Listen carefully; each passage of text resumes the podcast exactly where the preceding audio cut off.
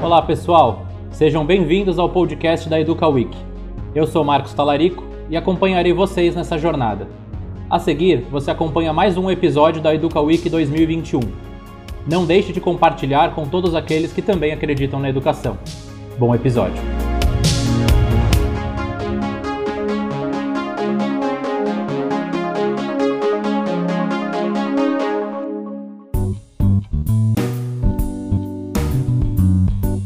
Sejam todos bem-vindos ao painel Anos Iniciais e Anos Finais, os desafios frente a um estudante nativo digital da Educa Week 2021. Este é um capítulo vivo da história da educação do Brasil. Reunimos mais de 150 lideranças do setor educacional para analisar e discutir a educação brasileira pós-pandemia. Você acompanha a Educa Week através do YouTube e em breve nos principais streams de podcasts.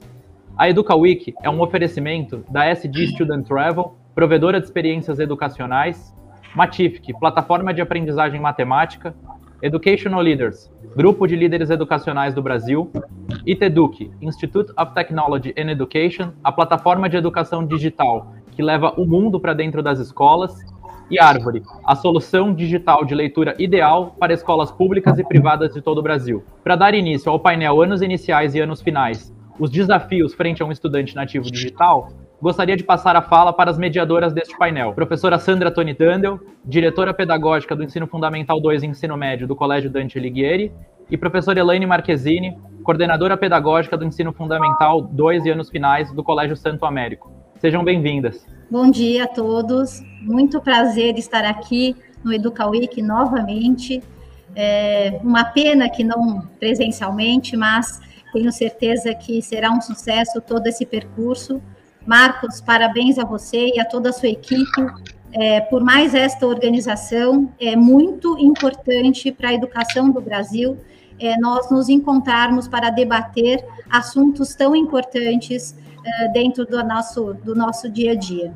É um prazer estar aqui também com você, Sandra, Carlos, professor Nazareno, Helena e Ricardo. Sejam todos bem-vindos e com certeza teremos um bate-papo muito rico a respeito de um tema tão importante que é a questão dos desafios aí com os alunos digitais, já que somos, como já foi determinado né, por um grande pensador, imigrantes digitais, não é?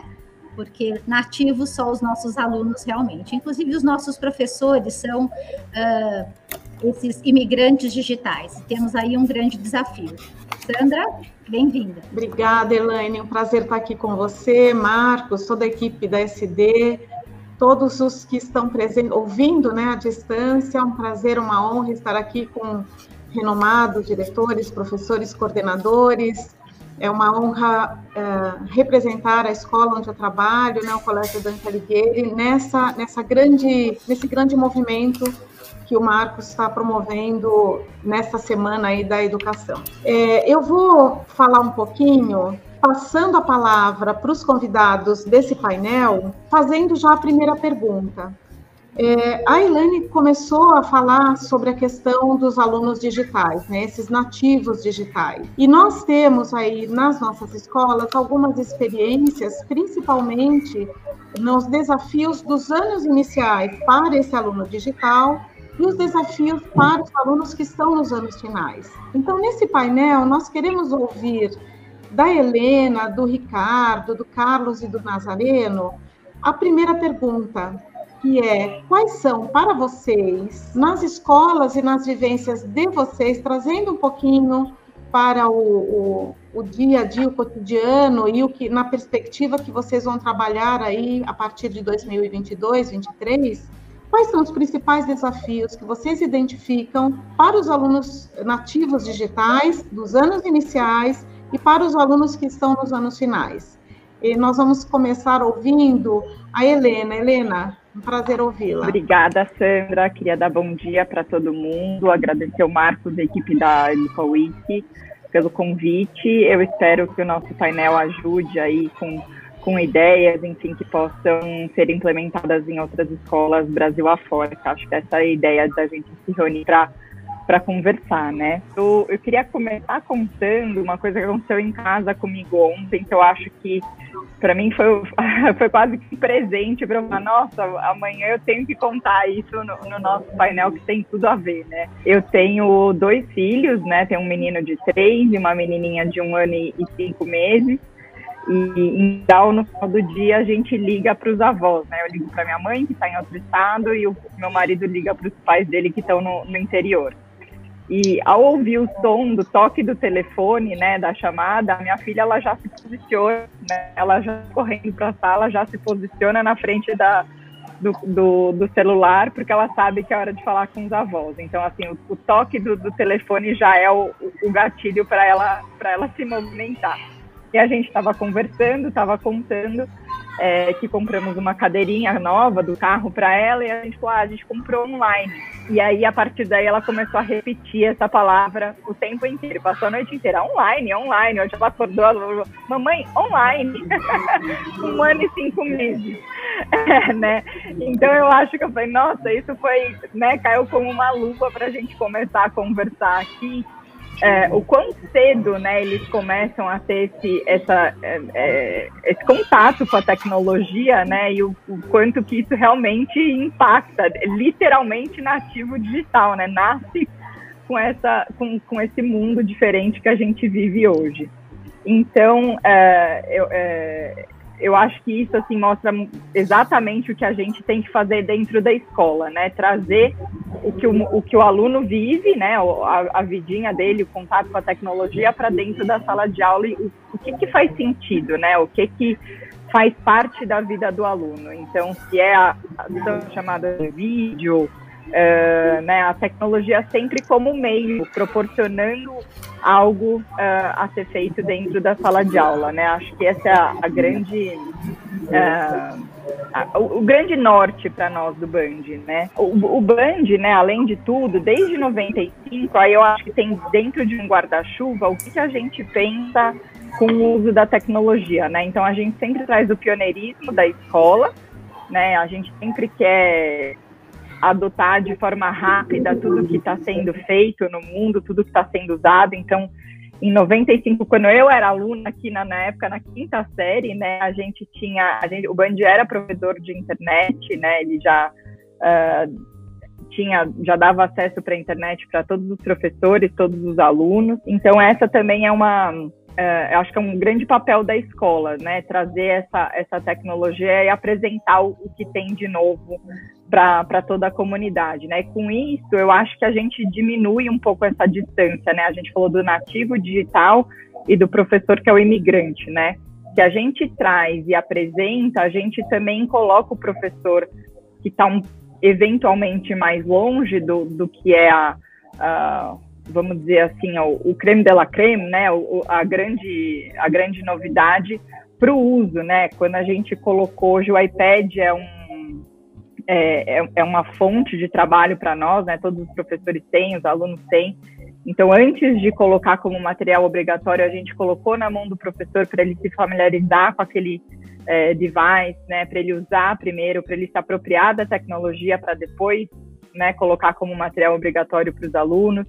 Então, acho que isso também é, uma, é um papel da escola, né? Tentar aproximar esses dois mundos dos, dos professores e, e, dos alunos. E com isso, a gente, o Band, a gente tem uma, uma outra palavra de ordem aqui que é autonomia, autonomia intelectual, autonomia sociomoral, realmente o aluno ir conquistando todo é, toda essa habilidade de lidar com, com esse mundo que a gente vive, né? Então, Uh, a gente traz sim tecnologia para dentro da sala de aula. Dificilmente a gente vai ter uma regra de não pode usar, né?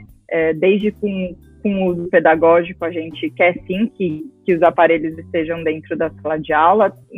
Fala aparelhos, mas a tecnologia em geral, né? Não só o computador, o, o, o, iPad, o telefone, mas enfim, o que mais a gente possa usar como tecnologia para um uso pedagógico dentro de sala de aula. E com isso o aluno conseguindo ser mais autônomo, né, entendendo onde tem fontes confiáveis de, de pesquisa, é, trazer a questão do cyberbullying, né, que hoje em dia também é uma, uma, uma, coisa tão complicada da gente lidar mas como identificar, como se proteger, como uh, delatar se precisar, né, impedir que isso aconteça com outros colegas. Então tudo isso a gente a gente traz para dentro da escola para discutir. E aí, a partir, é, a gente até estava comentando um pouquinho antes, né, uma novidade que a gente vai ter no Bandeirantes a partir de 2023 e trazendo para os anos iniciais, né, no Band a gente vai ter o Fund 1, que era uma, uma etapa ali que o Band ainda não tinha, né? Então a gente está construindo um prédio novo, uh, onde a gente vai atender alunos da primeira à quinta série. E aí a gente tem a, o desafio de ter a alfabetização, né, no meio dessa tecnologia. Uh, e uma coisa muito bacana que a gente pensou foi trazer os gêneros uh, multimodais também né, para essa alfabetização, né? Então, além dos livros, de todas as coisas que a gente que a gente foi alfabetizada, né? A gente falar de e-mail, a gente falar de podcast, a gente falar de playlist. Então, tudo isso já está sendo colocado dentro do nosso material. É, de novo, né, faz parte da vida do aluno, então vai estar tá assim dentro da escola. É, então é uma, uma, uma coisa nova que a gente traz aí para o Fund 1 é, pensando nessa, nessa alfabetização dessas crianças nativas digitais. É, e outra coisa também que eu acho bacana colocar, né, que eu acho que é uma, uma novidade, nem todo mundo usa, é o, a questão dos assistentes é, tecnológicos, né? Então, a Alexa, a Siri, né? Então, assim, como lidar com essa novidade de, de um device que você hoje está dando uma ordem, né? Então, assim, Alexa, me, me mostra as de casa, né? E como lembrar que de vez em quando você está interagindo com a máquina e de vez em quando você está interagindo com o, um ser humano, né? Você tem que lembrar de pedir por favor, obrigada, né? Então, assim, é, trazer isso para dentro da sala de aula, lembrar dessas, dessas discussões, acho que é uma, uma ideia enfim, um dos desafios que a gente vai ter aí pela frente, mas desafios interessantes, né, da gente tratar, enfim. E então acho que é coloquei um geralzão assim de várias coisas que a gente está pensando aqui no Band. E aí a gente, enfim, vai ter até a uma da tarde aí para conversar, tirar dúvidas. Eu posso ir contando outras coisas, outros exemplos e dividindo aqui com os nossos colegas. Obrigada, Helena. Muito, muito gostosa a sua fala, cheia aí de ideias e conteúdos. Agora, então, vou passar a palavra para o Carlos. Carlos, bom dia, bem-vindo. Bom dia a todos. Agradeço ao Marcos Talarico e aos demais organizadores da Educa Week pelo convite para participar de um evento tão altivo para educadores, e ainda mais para tratar de um tema tão importante e partilhar ideias e, por que não, segredos, né, que nós fazemos no dia a dia. Tá? Trocar, partilhar segredos com a Santa do Dante, a Elaine do Santa América, a Helena do Bande, o Nazareno do Master, o Ricardo da Agostiniano Mendel, que dirigem escolas é, renomadas, tá? e com os colegas que estão nos acompanhando. Quando se fala em é, tecnologia, aquilo que é hoje moderno, depois da manhã já não serve, né? Precisa, precisamos estar muito atentos a, a essa caminhada. É, geralmente, quando eu faço a, a reuniões com professores e pais, a pergunta que é, faço é o que é que eu tenho que ensinar hoje que será importante para eles 2040, 2050, 2060, porque é, a tecnologia que estamos usando hoje, que nós fomos empurrados pela Covid é, a ser utilizada, mais rapidamente que isso iria acontecer uma hora, precisa ser observado. Então, no começo, quando você faz essa pergunta, o que é que eu tenho que ensinar hoje, que vai ser importante em 2040, a primeira coisa que aparece em alguns pais é nós temos que ensinar tecnologia. E outros colocam também, com muita pertinência, a questão da humanização. Trabalhar com as questões que irão desenvolver a humanidade é, do indivíduo. Não, não basta você ter a tecnologia à sua disposição como ferramenta e o indivíduo não usar essa ferramenta em benefício da humanidade. Então, todas as nossas atividades, elas precisam estar preparando o aluno para os desafios do futuro. Então, há necessidade de termos, desenvolver empatia. Não adianta eu ter todo um recurso gigantesco e ver colegas, alunos de escolas é, com menos recursos não tendo essa oportunidade de se beneficiarem com isso. Por melhor que haja investimento, é, nós estamos longe ainda no Brasil de ofertarmos uma educação de qualidade para todo mundo. Tá? Aqui no, no, no, Grupo Marista, aqui no Arte Cesano, nós fazemos um grande investimento para atender e preparar uh, os alunos na, nos valores humanos. Solidariedade, cooperação, companheirismo. Então, as ferramentas que nós usamos, a tecnologia que nós usamos, elas precisam desenvolver essa humanidade. Isso, uh, antigamente, há anos atrás, as disciplinas, é o que eu sempre falo, Rosana, as disciplinas têm a responsabilidade de humanizar o indivíduo. E se e hoje a gente tem um, um plus que é a, a, tecnologia que tem que estar à disposição.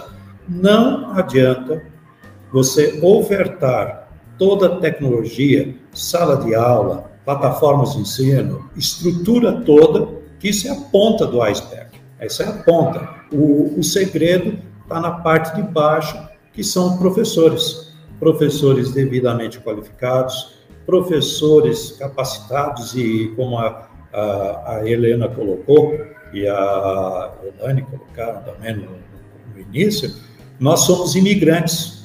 Essa moçada que está aí da educação infantil até o ensino médio, esses são os verdadeiros nativos digitais. E nós somos os imigrantes, que a gente fica é, cometendo erros, como qualquer imigrante, numa, é, quando ele chega num país que não fala o idioma, então bom, vai falando e alguém vai corrigindo. E essa criançada toda, ela vem com essa, sendo nativa, ela oportuniza essa convivência. E uma das coisas que é extremamente importante para que nós estejamos nos adequando corretamente é ouvir as crianças. Quem não faz a escuta, fica difícil de você motivar. Então, não adianta eu dar uma aula que a criança em casa ela é um líder, a criança em casa escolhe o que vai fazer. Quando chega na escola, ela se torna passiva. E isto leva à apatia, não existe a aprendizagem. Então, nós temos que entender o que, como é que nós podemos levar essas crianças a se desenvolverem e participarem efetivamente na aprendizagem. Então, nós temos que incentivar a curiosidade, uma curiosidade assim bem forte e termos rotinas. Ah, e aqui aproveito também para parabenizar, hoje é o dia do médico. Eu, eu gosto muito da, das experiências que ocorrem dentro de um hospital. Você tem protocolos que você tem que seguir, e aí com essas informações você vai tratando o, o seu paciente. No nosso caso, nós temos que conhecer todas as informações para designarmos o melhor tratamento, o melhor trabalho para os alunos, tanto para aqueles que apresentam dificuldades, que nós temos que é, incluir, assim como aqueles que têm um talento muito grande. Esses também precisam ser estimulados para darem continuidade uh, ao seu desenvolvimento. É, agora, Elaine, vou, vou chamar agora o próximo, pode ser? Eu queria ouvir agora um pouquinho do professor Nazareno, que trouxesse para a gente quais são esses desafios, esses principais desafios dos anos iniciais e finais.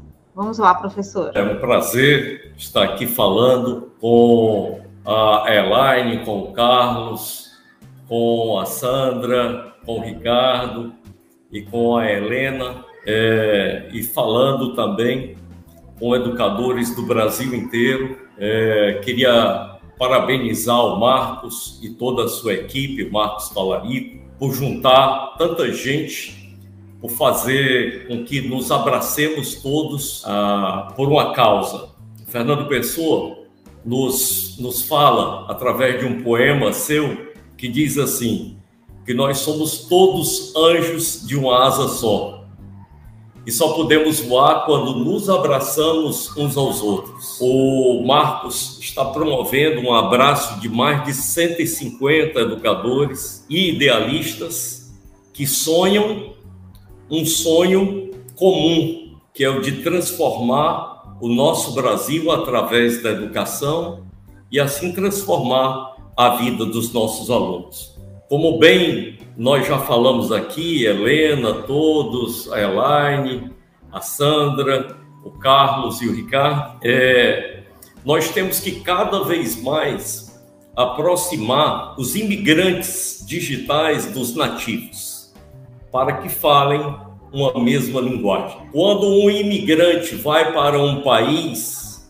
ele sofre bastante porque não fala a linguagem daquela nação, daquele país. Assim acontece também com os nossos professores. Nós, graças à pandemia, e eu utilizo sempre um dito popular que diz assim: mares tranquilos não fazem bons marinheiros. E o mar revolto da pandemia foi um gatilho para que os nossos imigrantes digitais, pais e professores se abrissem para falar a linguagem do aluno, a linguagem do YouTube, a linguagem do Google, a linguagem do nosso aluno. Então, isso, o gatilho da pandemia nos fez sair dessa tempestade melhores marinheiros. As escolas hoje estão cada vez mais digitais. E aí nós fomos buscar, eu digo sempre também, junta-te aos bons e serás um deles. Nós participamos durante algum tempo é, do Devir, que era uma, uma associação, uma junção de escolas para discutir os problemas da educação que estão por vir. E eu tive a honra de participar ao lado da Sandra, da Helena, e aí, nessa hora que nós precisamos tanto de juntarmos aos bons para sermos um deles, nós recorremos ao que existia de melhor é, no Brasil. Buscamos ajuda de parceiros, e acho isso sempre muito importante, juntar-se aos bons, aos bons parceiros. E aí fomos buscar ajuda, o Colégio Mobile nos ajudou bastante, é, implantamos naquela época, na época da pandemia, uma plataforma chamada Canvas, que poucas escolas no Brasil utilizam essa plataforma ela é uma plataforma que foi implementada na época já do smartphone, ela já é uma plataforma mais mais nova do que o próprio Moodle, que é utilizado muito pelas universidades. Nos Estados Unidos, 70% das universidades utilizam o Canvas, 30% utilizam o Moodle. E aí nós fomos buscar essa ferramenta, o Mobile foi uma escola que nos ajudou bastante a Helena Bresser lá nos ajudou muito, o Júlio Ribeiro também, da TI, nos ajudou demais, e o pessoal da Educo também. O pessoal da Educo, que é um dos patrocinadores desse evento. Na época, nós não sabíamos como fazer as provas online, juntamos o pessoal da Educo, eles nos ajudaram demais e a gente foi vencendo esses desafios e nos tornando melhores marinheiros nesses mares bravios. E eu tenho certeza absoluta que nós que já vimos lá atrás é, buscando fazer com que as nossas escolas fossem mais digitais aqui no Nordeste, nós temos pais que são mais conservadores, que são, não são permeáveis ao EAD, não são permeáveis ao digital, são muito imigrantes mesmo. É, hoje, é, estão perfeitamente adaptados ao Canvas, uma plataforma que nos ajudou demais. É, estamos sempre nessa pegada, buscando o que existe de melhor, inovação. E eu digo que é uma superação, é fazer hoje melhor do que ontem e amanhã melhor do que hoje. Assim a nossa escola vai caminhando. Nós sabemos que, como falou o Guil lá atrás, na abertura do evento hoje, o, os dados são o petróleo do século 21. E a colaboração é importantíssima para que a gente acesse esses dados. Hoje, o nosso país, o Brasil, tem muitos dados, mas não sabe como tratar esses dados. Os professores, coordenadores também precisam é, estar atentos a como tratar esses dados. É, e a nossa escola está buscando esse caminho esse caminho do digital. Uma coisa que temos que observar também é que o mercado de trabalho pós-pandemia é outro mercado de trabalho. Nós formamos alunos jovens para o mercado de trabalho e temos que estar atentos também a esse mercado que está completamente diferente. Hoje eu tenho uma entrevista com uma pessoa que vai estar lá em João Pessoa trabalhando remoto conosco aqui em Fortaleza. Então, esse, essa mudança do mercado de trabalho, nós precisamos ficar muito atentos. É, nós trabalhamos com várias escolas, damos assessoria a várias escolas pequenas também, que estão fazendo um esforço imenso aqui no Nordeste para se tornarem cada vez mais digitais. E é isso, eu sempre digo é, que precisamos nos juntar cada vez mais para voarmos juntos em direção ao nosso sonho de transformar o nosso país e transformar a vida dos nossos alunos mudando para melhor a vida dos nossos alunos. Obrigada, professor Nazareno. Muito boa a sua colocação, o compartilhamento de suas ideias. E agora gostaríamos de ouvir um pouquinho você, Ricardo. Quais são aí os seus desafios? O que você tem para nos dizer a respeito dessa jornada diante desses desafios? Bom, boa tarde a todos. Passamos aí do meio-dia. É, agradeço a oportunidade de participar desse evento através do Marcos, toda essa organização. Eu vejo esse evento como um momento de união né, de todos os educadores, contando seus segredos, como disse o Carlos, contando suas dificuldades, o que funcionou bem e em busca de soluções para melhorarmos a, a educação de nossos nossos locais de trabalho e educação, consequentemente, a educação do nosso país. Eu começo aqui a minha fala de uma certa forma contestando o termo nativo digital. Eu colocaria um asterisco nesse nativo digital. Eu considero que eles são sim nativos digitais muito para o entretenimento.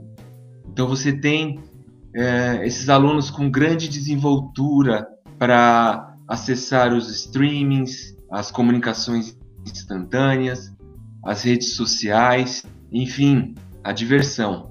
Quando esbarramos aqui no, no, no nosso convívio, nas dificuldades dos alunos para situações digitais básicas, vamos dizer assim, digitais formais, aquela que o aluno, aquela que a escola exige do aluno, por exemplo, de preencher um e-mail, de fazer o envio de uma atividade fotografada na plataforma do colégio. De uma forma surpreendente, eles não conseguiam, muitos não conseguiam.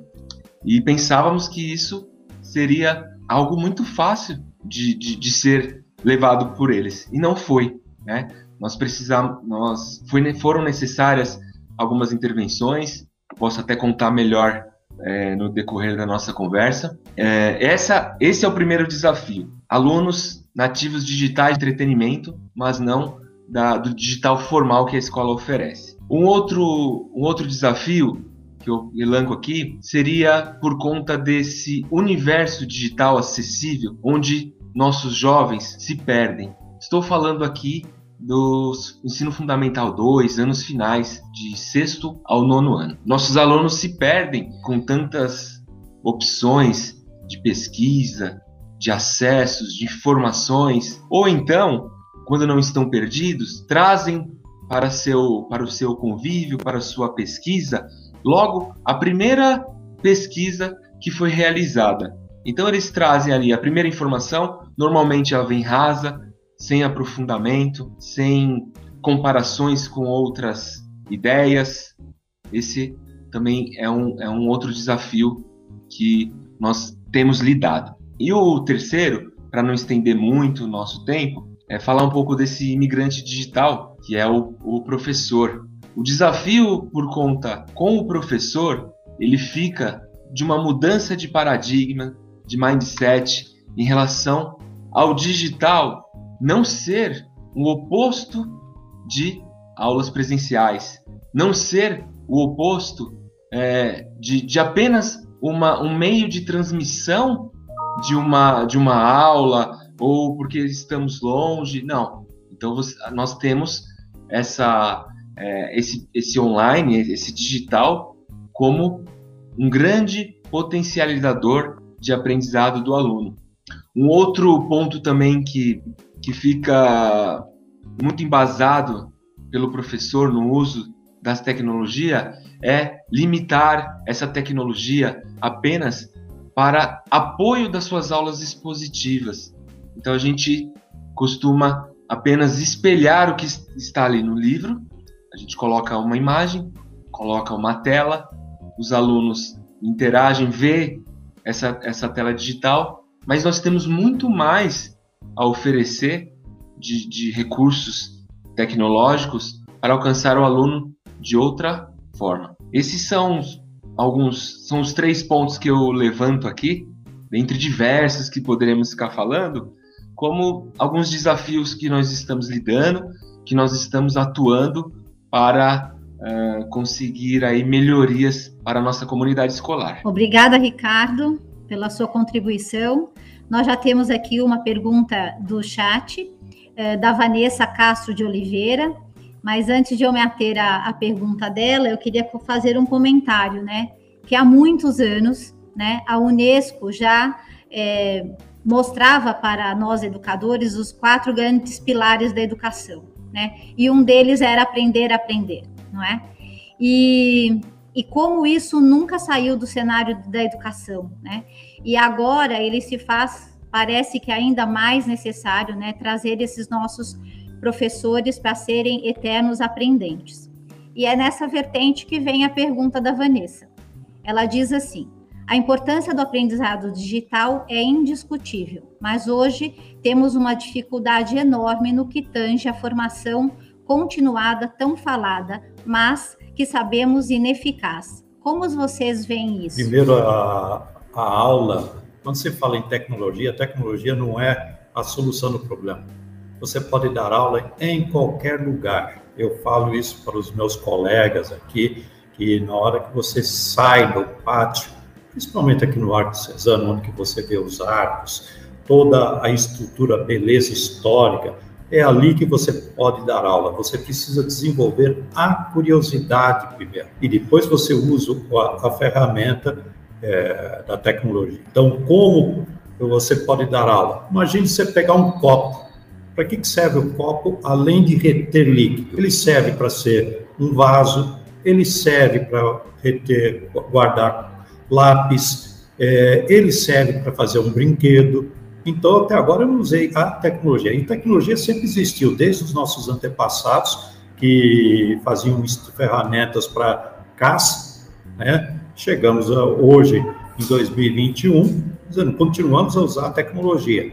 Isso, a, o que precisa é você ter estratégias para estimular o professor a se desenvolver não é a, apenas tecnologia, o professor precisa saber o, o, básico da tecnologia e isto ser o, o, desencadeador para uma aula. Se ele vê uma fileira de formiguinhas, ele pode falar sobre o convívio da sociedade, uma sociedade das formigas lá. Dizer, vai estudar, depois você apro, aprofunda, você fala de simbiose, você fala do predatismo, você fala é, do impacto sobre a natureza. Então, tem hoje uma ciência que eu, eu gosto muito, por ser da área de biologia, que é a biomimética. Olhe para a natureza, veja como é que a natureza resolve seus problemas e tente transferir isso para o seu dia a dia. Tá? E na hora que você conseguir transferir isso para o seu dia a dia, você vai ter uma, uma revolução, porque tudo na natureza já está é, planejado, já está organizado. É só fazer o Ctrl C da natureza, e ela não cobra royalties, tá? e o Ctrl V. Você quer dar uma aula, você, a tecnologia, como eu disse, hoje ela é importante, depois da manhã vai ter outra coisa. E na hora que tiver outra coisa, nós vamos ter, precisaremos estar bem é, atentos a isso tudo. Tá? Os alunos precisam aprender a construir, desconstruir e reconstruir. Tá? Olhem as coisas que nós fazíamos, como é que nós dávamos aulas antigamente e o que pode ser feito, fazer com que a, a, as crianças estejam motivadas. A criançada hoje, a moçada toda aí, gosta muito de games, games, games. Porque nós estamos hoje com um projeto que inter, nos interessa muito, que é, é um projeto piloto que nós estamos fazendo com o Escape 60. Não sei se vocês conhecem o Escape 60. Então, nós entramos com o Escape 60.edu, que quebrou as paredes da sala de aula onde eles estão e trabalham com, uh, com enigmas. Só que para resolver os enigmas, eles precisam é, conhecer uh, as diversas áreas de conhecimento para poder resolver os enigmas. Então, no, no momento que você coloca isso para o aluno, o aluno fica motivado, uh, ele fica desafiado. Aqui atrás da, das minhas costas eu tenho os temas que são os, a carta para 2030. Esses temas, se a gente pegar o tema e mostrar para os nossos alunos que eles terão que resolver é, os problemas, como é erradicar a fome. Ele não vai erradicar a fome do mundo, mas ele precisa imaginar como é que eu posso erradicar a fome localmente. E trabalhar a solidariedade dentro desses trabalhos do games, o que, que a gente quer desenvolver? Empatia. Nós queremos desenvolver, desenvolver solidariedade, parceria. Nossas escolas né, é, precisam ser mais parceiras. Algo que eu, eu vejo com muito bons olhos foi o que aconteceu com a Covid. Por mais que a Covid é, causou um problema seríssimo na, para a humanidade, ela juntou cientistas. Todo mundo se organizou para salvar vidas. E isso, essa partilha que nós fazemos dentro da nossa escola, isso é extremamente importante. Nós temos que partilhar as nossas experiências porque são os nossos alunos que, que cuidarão do futuro. E se eles querem um futuro melhor, somos nós. Tem uma frase de Pierre Dac, que eu gosto muito também, que o futuro é o passado em preparação. Como é que a gente fala de preparação se nós, quanto escola, não partilhamos experiências? Ah, são os segredinhos. Ah, o que, que eu vou fazer? Nós temos que partilhar esses segredos. O aluno, o aluno é, ele é o ser humano que vai cuidar disso. Então, nós temos que ensiná-los a partilhar, serem colaborativos, e, pois, e isso tem que ser trabalhado em sala de aula, partilhar experiência, uma área de conhecimento partilhando com outra, não, não são somente cursos de formação. Sente-se com o seu professor e dê um desafio. Dizendo, vamos erradicar a fome, acabar com os mendigos que estão no, no entorno da nossa escola. É um projeto simples que pode ser resolvido lá. E aí entra a criatividade, primeiro, resolução de problemas, criatividade, flexibilidade, poder de negociação, sem uso de nenhuma tecnologia até agora que eu estou falando. Eu não usei nada. Eu só usei o que? Empatia. Olha para o lado e você vai conseguir imaginar como é que resolve isso. É, vou continuar, não foi ótima a sua, a sua resposta, Carlos. Eu adorei tudo que você falou. Eu uh, incentivo um monte dessas iniciativas aqui no Band também.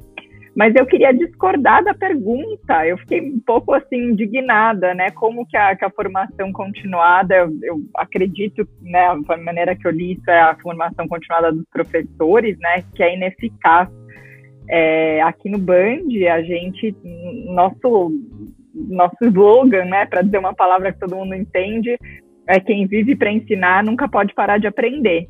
Né, uma das coisas que a gente mais investe é na formação de professores, assim, né? Então, desde cursos que a gente traz aqui para dentro do Band, como né, que a gente podia viajar, viagens, mestrados, doutorados, é, congressos, enfim. Então, essa é uma das coisas que a gente mais incentiva que as pessoas façam, que busquem novas experiências, novos conhecimentos, né? Então, enfim, eu queria discordar da pergunta. Acho que é eficaz, sim.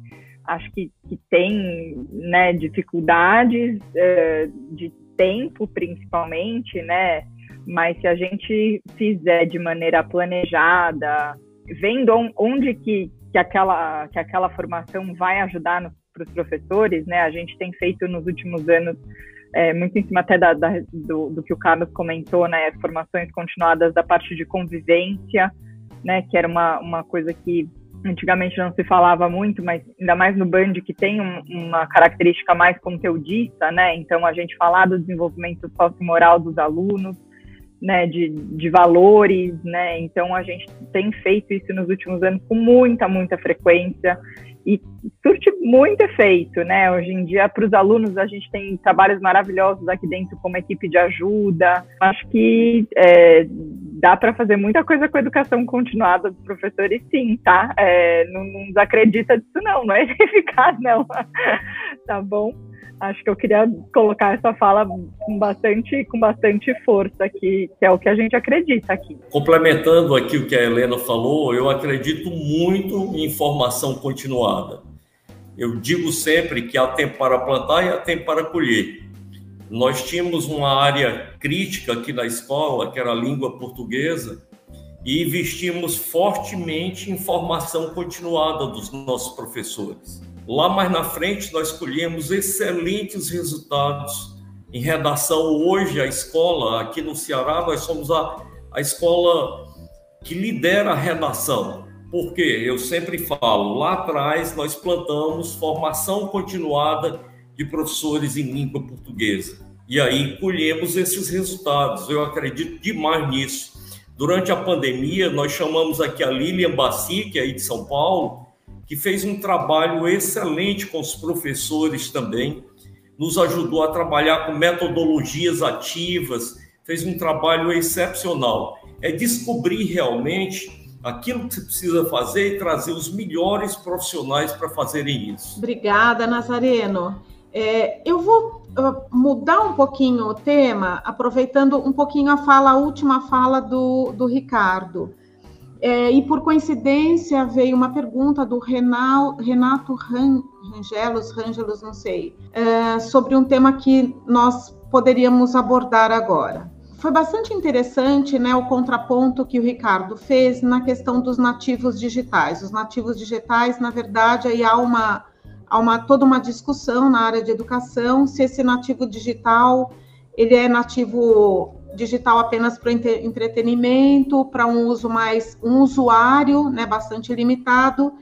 E aí eu vou, inclusive, para duas questões que eu queria trazer para os, uh, os profissionais, os diretores e coordenadores aqui do nosso painel. A primeira é algo que o Carlos tocou e o Ricardo trouxe bastante forte, é se nós temos escolas se vocês veem as escolas de vocês, as escolas no Brasil, capazes de fazer esse salto, quer dizer, do usuário de tecnologia, ele fazer um salto para um desenvolvimento de tecnologia, para o uso crítico da tecnologia, para um uso muito mais avançado e não só um uso como ferramenta e muito mais para entretenimento, mas para isso se ampliar. Então, acho que é um ponto que as escolas precisam refletir.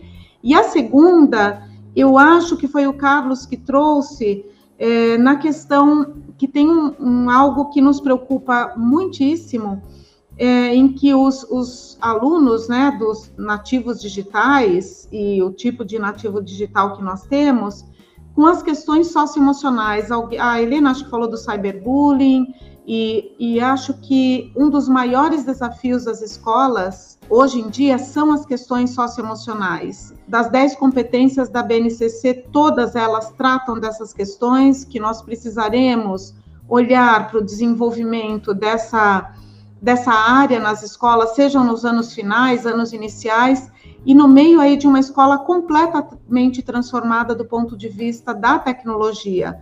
Muitas de nós, aí, como o Nazareno e o Carlos disseram, nós já embarcamos uma escola que acabou sendo impelida à utilização massiva de tecnologias, né? E aí, com a ressalva que o Ricardo fez, é importante que tipo de tecnologia e como se usa. Mas e aí fica o desafio, como nós, nessa escola transformada, como nossas escolas deve ou fará ou já está fazendo a questão do desenvolvimento socioemocional, eu vou usar esse termo na, no referencial teórico da BNCC, porque é algo que nos une, né? Como é que vocês estão vendo esse desafio? Como é que vocês planejam fazer essa abordagem? O, o Renato, na pergunta dele, aí só para finalizar, ele colocou: os nativos digitais sofrem da ausência dos ritos de passagem, das fases de desenvolvimento socioafetivo. As participações e acesso ilimitado antecipam fases e as deixam sem norteamento.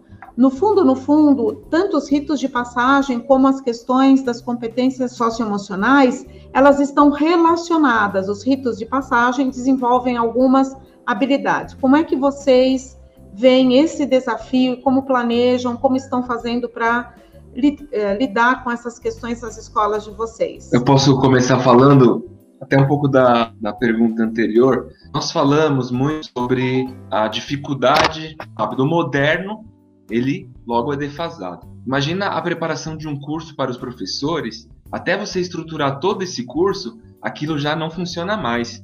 Então a atualização que nós vivenciamos na própria plataforma que utilizamos no dia a dia já nos geram incômodos, os botões já mudam, já nos perdemos. O que fica assim de muito positivo para a formação do professor, vou dar um exemplo do que nós vivenciamos no Colégio Mendo, junto com os colégios da Saia. Nós tivemos um encontro de líderes onde houveram compartilhas de atividades desenvolvidas, de, de, acessos tecnológicos. Então, isso tudo enriquece bastante o professor.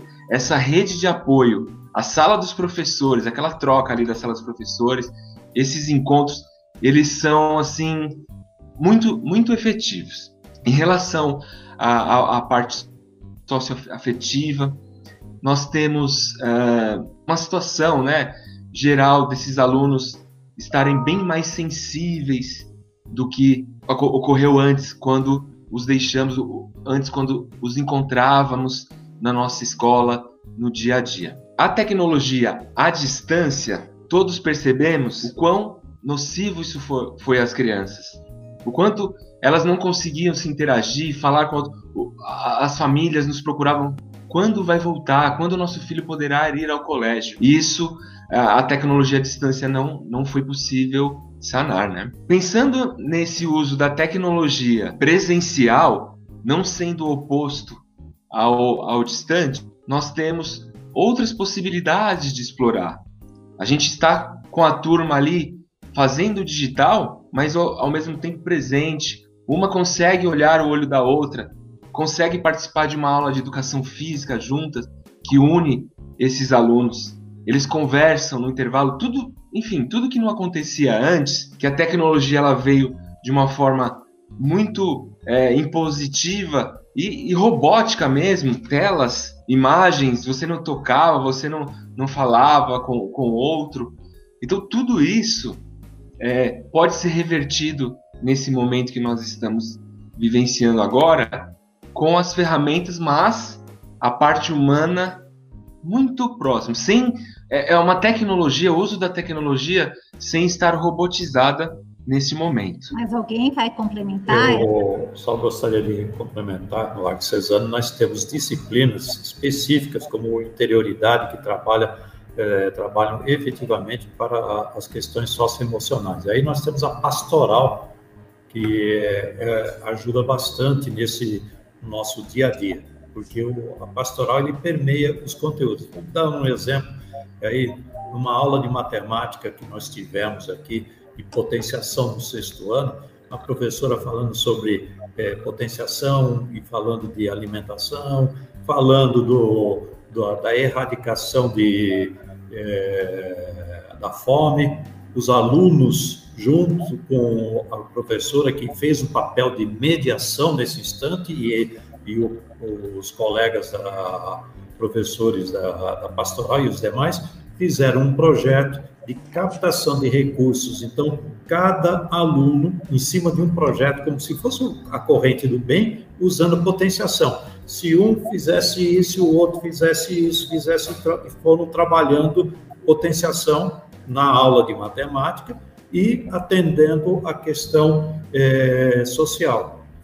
Eles conseguiram arrecadar ah, as seis salas de aulas aí que eu tenho de, de sexto ano, é, quase cinco toneladas de alimento que foram doados para entidades assistenciais. Então, a aula de matemática ela serviu para despertar a empatia em busca de uma solução.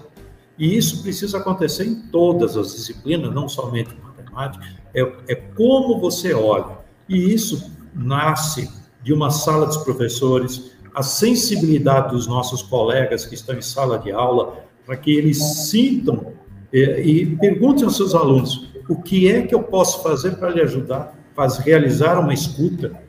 É, e enquanto nossos professores não estiverem escutando, é, nós vamos continuar com um aluno extremamente re, rebelde às ações da escola.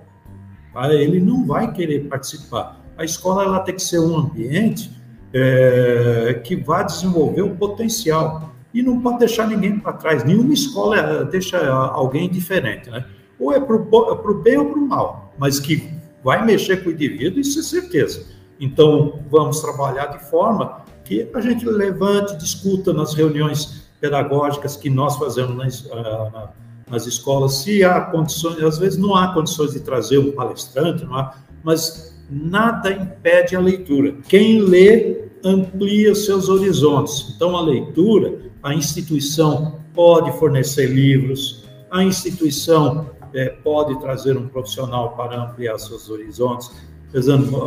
Assim como Bandeirantes tem aí um um processo, e as outras escolas certamente o têm também, nós temos aqui a formação continuada dos nossos professores, nós temos uma casa de formação de professores, é, que essa é a preocupação, que é quando entrou no, no sistema online, a primeira coisa que foi feito foi instrumentalizar os professores, que muitos colegas nossos não tinham a habilidade que precisavam. Então, como é que se monta uma aula no online? roteirizar quais são as perguntas que deveriam ser feitas justamente para que o aluno não, é, não se desmotivasse. Olhe pela janela e conte quantos carros passam, carros vermelhos. Você ensina matemática. Veja a mesa, o formato da mesa, você ensina geometria. Dê água para a planta, você ensina. Então, as perguntas que eram formuladas, elas deveriam despertar no aluno a curiosidade e a, por meio da curiosidade você vai conseguindo é, fazer com que haja envolvimento. Agora, isto foi feito por meio de, uma equipe de professores que sentaram, aprenderam a roteirizar seus conteúdos, aprenderam é, design thinking, Scrum e, e todas essas é, metodologias ágeis aí que existem à disposição. E isso precisa ser uma constante. E volto a dizer, a partilha de experiências com outras escolas, porque ninguém detém o conhecimento, ninguém. Na hora que você vê, pô, o cara resolveu lá o problema de uma forma muito mais simples que eu. Então, é, é, esse é um olhar que precisa ser feito. A partilha, solidariedade, a cooperação, isso precisa acontecer constantemente em todas as escolas porque são as crianças que estão ali sentadas aqui, é, precisam viver em 2040, 2050, 2060, elas que estarão lá e vão resolver problemas bem complexos que nós vamos deixar. Nós, vamos, nós estamos destruindo o planeta e eles vão ter que recuperar isso. Eles têm que ter inteligência. Inteligência. Muito bem, obrigada, professor Carlos, obrigada, Ricardo. É, nós já estamos chegando aí nos minutinhos e quase finais. E eu gostaria de relembrar a todos que a professora Lilian Bassic, né, que o professor Nazareno bem falou, estará conosco aqui no EducaWeek uh, amanhã às 19 horas. Acho que é um encontro imperdível, ela sempre tem muito a colaborar conosco. Muito bem. É, eu acho que gostaria de fazer um, um, comentário sobre a fala da Helena. Acho que você foi super apropriada, Helena, não é? Porque nós não podemos desistir, né, da situação da constante formação dos professores dentro das nossas escolas. E às vezes, né, é, nós temos que lembrar que, obviamente, encontro como esse com a EducaWiki eh, e outros congressos, outros espaços de formação de professores, ele é sempre muito bom, né? Mas nós temos que lembrar também que existe, existe dentro da nossa escola, com certeza, professores que sejam capazes de trabalhar a formação com seus pares, que fazem trabalhos brilhantes. Eu acho que é, é, da competência, né, tanto do diretor e, e do coordenador, é, mostrar para a própria comunidade quem são esses profissionais que podem colaborar na formação entre pares. Né? Isso é uma possibilidade, é algo que não está distante. né? A gente pode estimular isso dentro das nossas escolas. Com certeza, nós temos professores que sejam capazes de compartilhar as suas boas práticas e formar os seus os seus colegas, né? Como estamos fazendo aqui entre nós. Então, acho que sim, o espaço é, da sala dos professores, como onde vocês né, comentaram, é um espaço que é, é muito propício para que a gente entenda aonde estão as boas perguntas dos professores, né? É, o que, que eles estão querendo e precisando, né? E para que a gente possa ensiná-los também a ouvir na sua sala de aula as boas perguntas que vêm dos nossos alunos, não é? Então, acho que tem aí um espaço enorme é, de formação. E aí, para que vocês possam ir finalizando, acho que tem duas coisas muito importantes, né? Que nós estamos aqui num painel falando de tecnologia, falando de nativos digitais, é, mas falamos muito também é, da parte de da formação socioemocional, tanto de nós, né, docentes, como dos nossos alunos, né? E isso é uma coisa importante, né? Existe uma pergunta, desde que quando a, a tecnologia era uma ameaça, de que as tecnologias substituiriam os professores, né? E essa é uma certeza que nós já temos, né? Porque o espaço da educação, ele é um espaço de humanização, e humanização só se faz entre as pessoas, né? A tecnologia pode nos dar suporte imediato. Então, acho que um dos grandes desafios aí é continuarmos né, nessa trajetória, tendo a tecnologia como suporte, é, mas é, sempre lembrando que somos humanos e é nessa humanidade própria de cada um que nós vamos nos formando. E aí eu queria trazer uma pergunta que é uma inquietação de muitos, muitas escolas e muitos pares também, que é a inquietação é, do, do indivíduo, que além de nativo, ele é praticamente digital, né? O celular passa a ser a extensão do seu próprio braço e do seu próprio pensamento. É, o Borges dizia que os livros eram a extensão, né? Acho que eles precisam ser é, mantidos como é, a extensão do nosso pensamento, mas nós não podemos negar que o celular também o é nessa, nessa, é, nesse espaço de educação. E eu queria ouvir um pouquinho de vocês, como é que vocês estão trabalhando essa inquietação dos docentes e das famílias sobre o uso de celular dentro da sala de aula? Eu sei que Helena parece que tem algo importante aí para colaborar. É, eu acho que alguns anos atrás a gente teve um cenário em que várias escolas tinham a, a proibição dos celulares, né? A gente via isso muito fora, tinha uma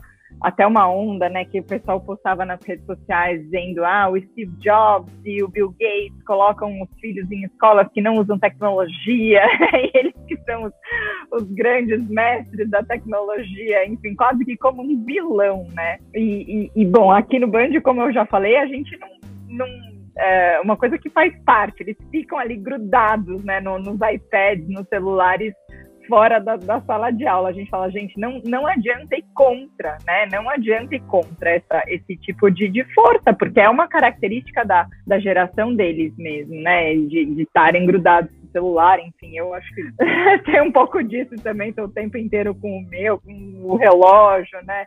É, a gente procura incorporar isso na escola, né?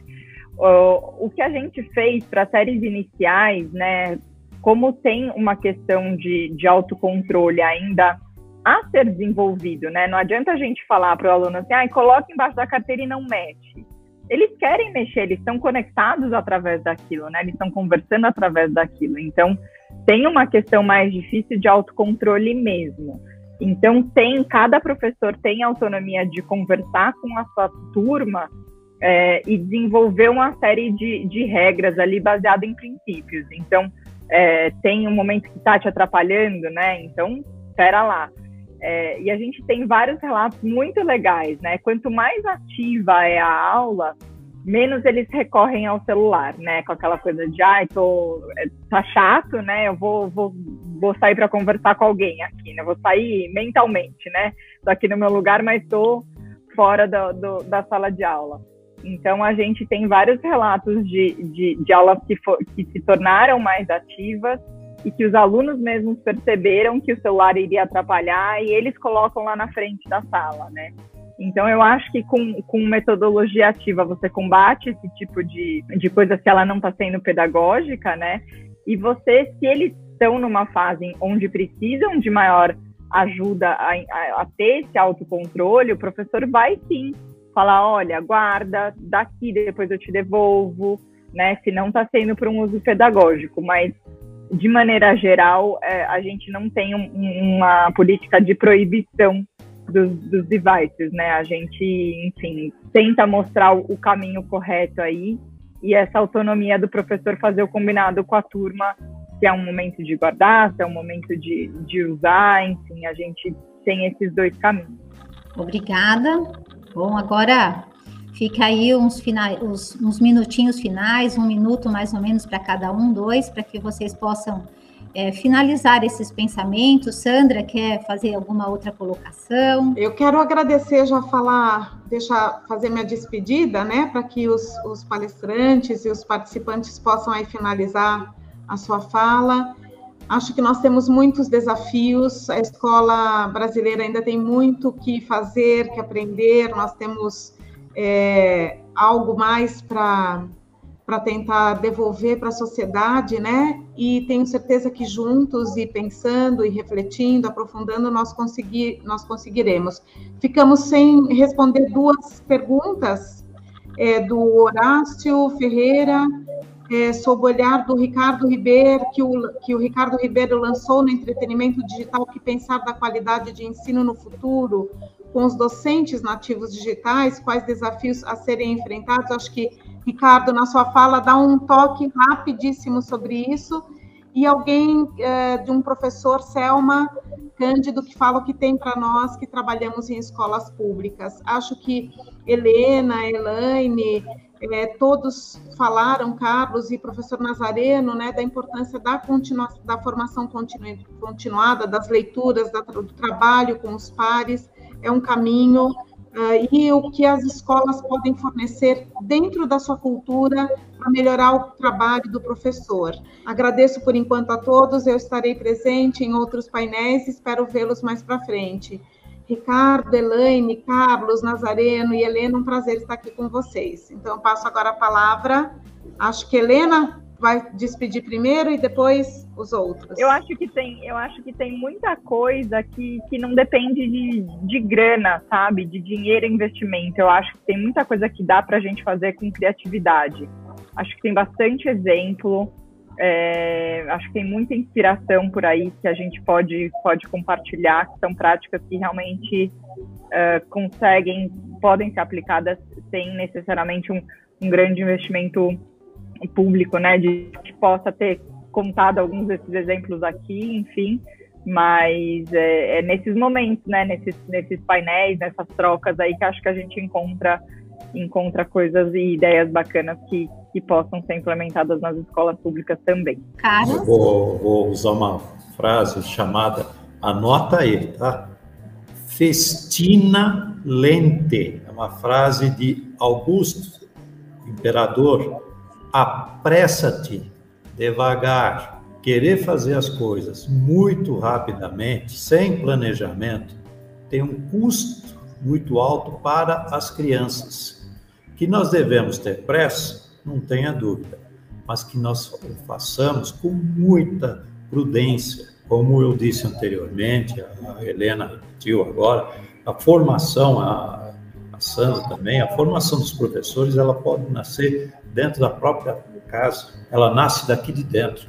E nós, educadores, somos artistas. A gente vai esculpindo essas crianças ao longo de 12, 13 anos. Como disse o meu amigo Mário Guio, há quanto tempo a criança fica na escola? Vai esculpindo, esculpindo, isso leva muito tempo.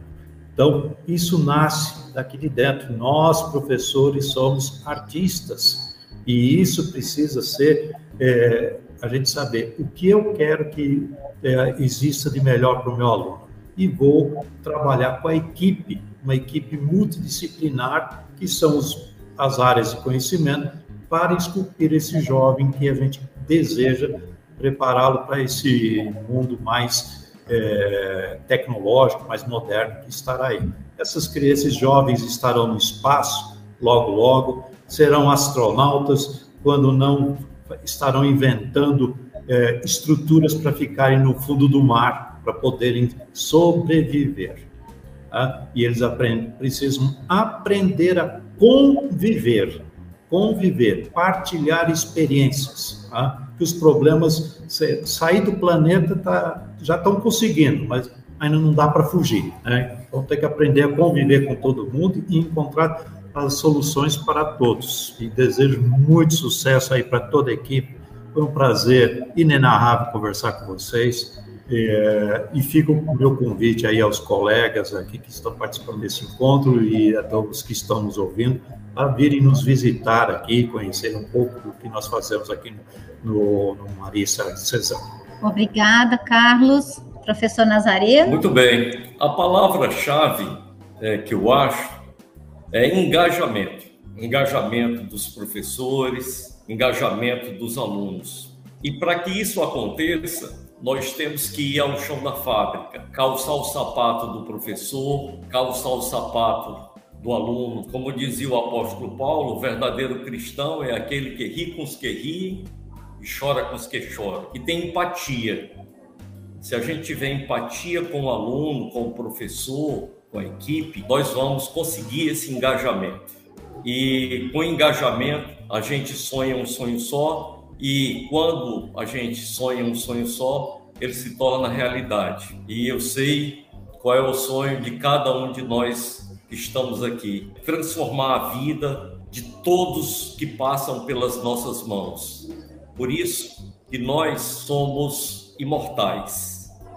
Somos imortais porque ficamos para todo sempre, de forma indelével, nas mentes dos nossos alunos e nos seus corações. É isso. Obrigada, professor. Ricardo, sua vez. É, a pergunta do Horácio foi bem, bem bacana, gostei bastante, futurística, né? Pensar no futuro docente como nativo digital, o que me vem à mente de imediato é que ele vai encontrar os imigrantes digitais e haverá uma fusão ali de ideias. E aí sim, trabalharmos mais na busca desse, desse da, de aprender a aprender dentro desse universo imenso digital. Ser direcionado, formar um, um, um cidadão capaz de encontrar soluções nesse mundo digital e usar para o melhor no seu entorno. Um abraço. Obrigada, Ricardo. Bom, eu gostaria também de lembrar, né, a Helena falou um pouquinho sobre a questão de que muitas vezes não é o dinheiro, né, não precisamos de tantos elementos, né, financeiros para desenvolvermos um, um bom trabalho. É, com certeza isso é uma verdade. Uh, espero que as pessoas da escola pública também possam ter desfrutado né, desse, dessa, dessa nossa conversa e, e ter levado ideias para suas escolas. E, e o, o, Marcos né, se preocupou mais uma vez com esse público né, que tem uma realidade bastante diferente e tem aí um dia inteiro dedicado à escola pública. E eu tenho certeza que nós, das escolas particulares, também aprenderemos muito com vocês. Então, é uma troca rica, né? Cada uma, cada um do seu ponto de partida, falar sobre as suas experiências. Eu gostaria de, de ir encerrando, agradecendo imensamente a participação, a colaboração de vocês, o depoimento, as palavras bonitas né, de, do professor Nazareno, né, cheio de, de, de, poesia, muito bom isso, né, trazer isso é, é humanizar, né, o professor Carlos com as suas experiências mostrando, né, de que o pátio da escola pode ser um espaço de aprendizagem, um espaço de troca, né, de um fazer, né, é, muito especial para cada um. O Ricardo também, com a sua colaboração, com a sua crítica, que já nos fez pensar mais um pouco. Foi muito bom, Ricardo, ouvir. E a Helena também, com toda essa experiência do Colégio Bandeirantes, que também está aqui é, mais uma vez colaborando. Eu agradeço também a Sandra, né, essa troca, essa possibilidade, e eu gostaria então de me despedir dizendo muito obrigado e até breve. Também, como a Sandra disse, estaremos em outros painéis. Espero que possamos nos encontrar.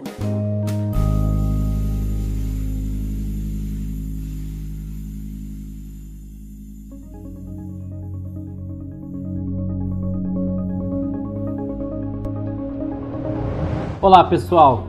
Esse foi mais um episódio da Educa Week 2021. Espero que tenham gostado. Todo o conteúdo foi produzido com muito carinho aos educadores brasileiros. Se você tiver alguma sugestão de tema para discutirmos, não deixe de nos enviar através do formulário de contato que está disponível na descrição. Até o próximo episódio.